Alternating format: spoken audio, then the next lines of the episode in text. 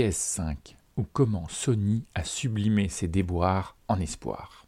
Papa, Sony a réussi. La PS5 est en vente, place d'Italie, me dit mon fils Clovis, le cadet de la fratrie. Cela fait des mois qu'il traque comment Sony fait face à l'adversité sur ce sujet. Rappelons que la PS5 a été victime du succès de sa stratégie de pénurie. À force de parier sur la rareté, on ne parle de disponibilité qu'en 2022-2023. Et là s'ouvre un dialogue sentimental engagé par mon fils. Mais que s'est-il passé pour que Sony trouve enfin le moyen de gagner sa partie face à la pénurie? Face aux vicissitudes dont les sentimentaux ont l'habitude, je crois que Sony a décidé comme eux de sublimer. Sublimer? Mais qu'est-ce que ça veut dire? C'est se comporter en amoureux. Comme chez les amoureux qui subliment, Sony a transformé ses déboires en espoir. Car en amour comme en affaires, on fait souvent face à des vents contraires. Mais papa, qu'est-ce que la fameuse sublimation de Sony C'est quand Sony a abandonné sa pulsion originelle, qui consistait à faire la nique à la Xbox de Microsoft. C'est aussi quand Sony a dépassé son obsession pour les résultats financiers par un autre désir, celui de collaborer comme jamais avec son écosystème. Cela n'a échappé à personne que depuis que la PS5 est à la peine,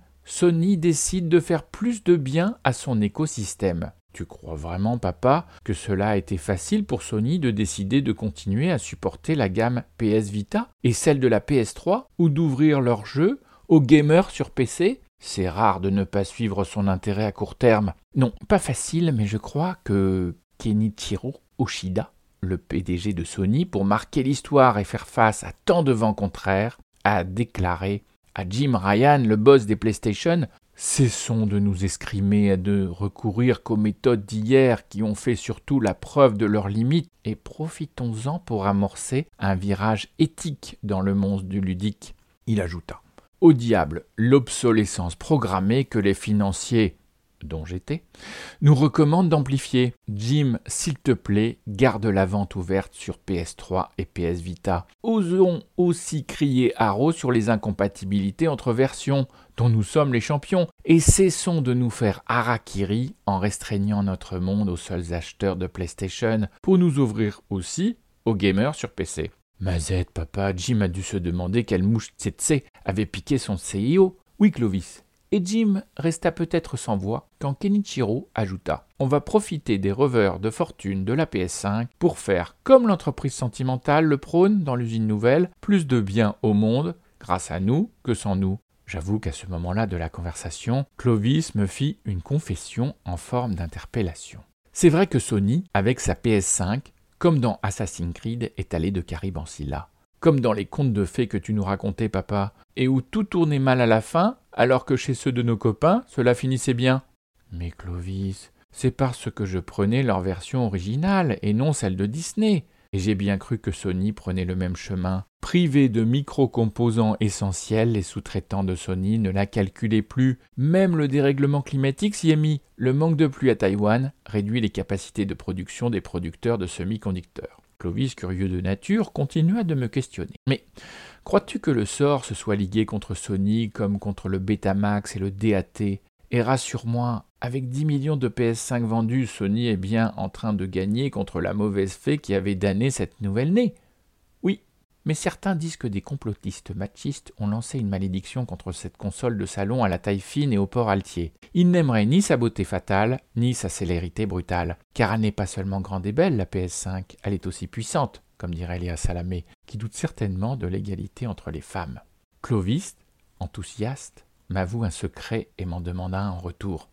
Tu sais, papa, je croyais que tu m'avais menti, que le Père Noël existait pour de vrai, car Michou, le youtubeur à la voix de Cressel, la veille de Noël, s'extasiait devant sa PS5 reçue gratuitement. Et toi, papa, tell me a secret, tu n'as pas eu dans ta jeunesse un crush pour Sony?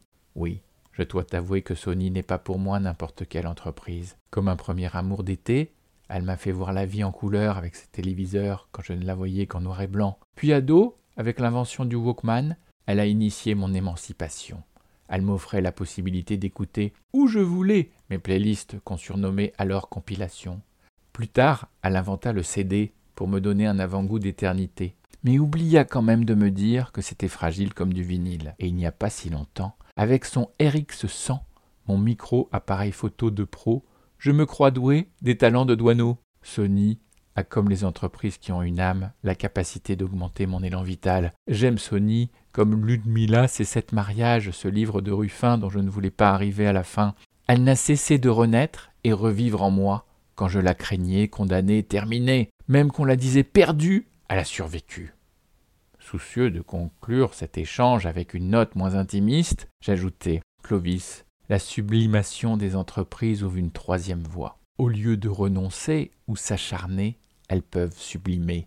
En sublimant, Sony ne jette pas l'éponge pour autant. Elle ne se fait pas une raison, mais ne maudit ni le sort, ni les dieux, ni le destin, ni le Covid. Sony, comme un amoureux qui sublime, quand tout part en vrille, essaye de transformer ses gadins en tremplin, ses déboires en espoir. Ne perdant pas le nord dans cette histoire de soleil levant, Clovis insiste pour agir maintenant. Papa, la FNAC est encore ouverte, alors on file avant que le stock soit épuisé, car son karma pourrait tourner. Sentimentalement vôtre, et à bientôt.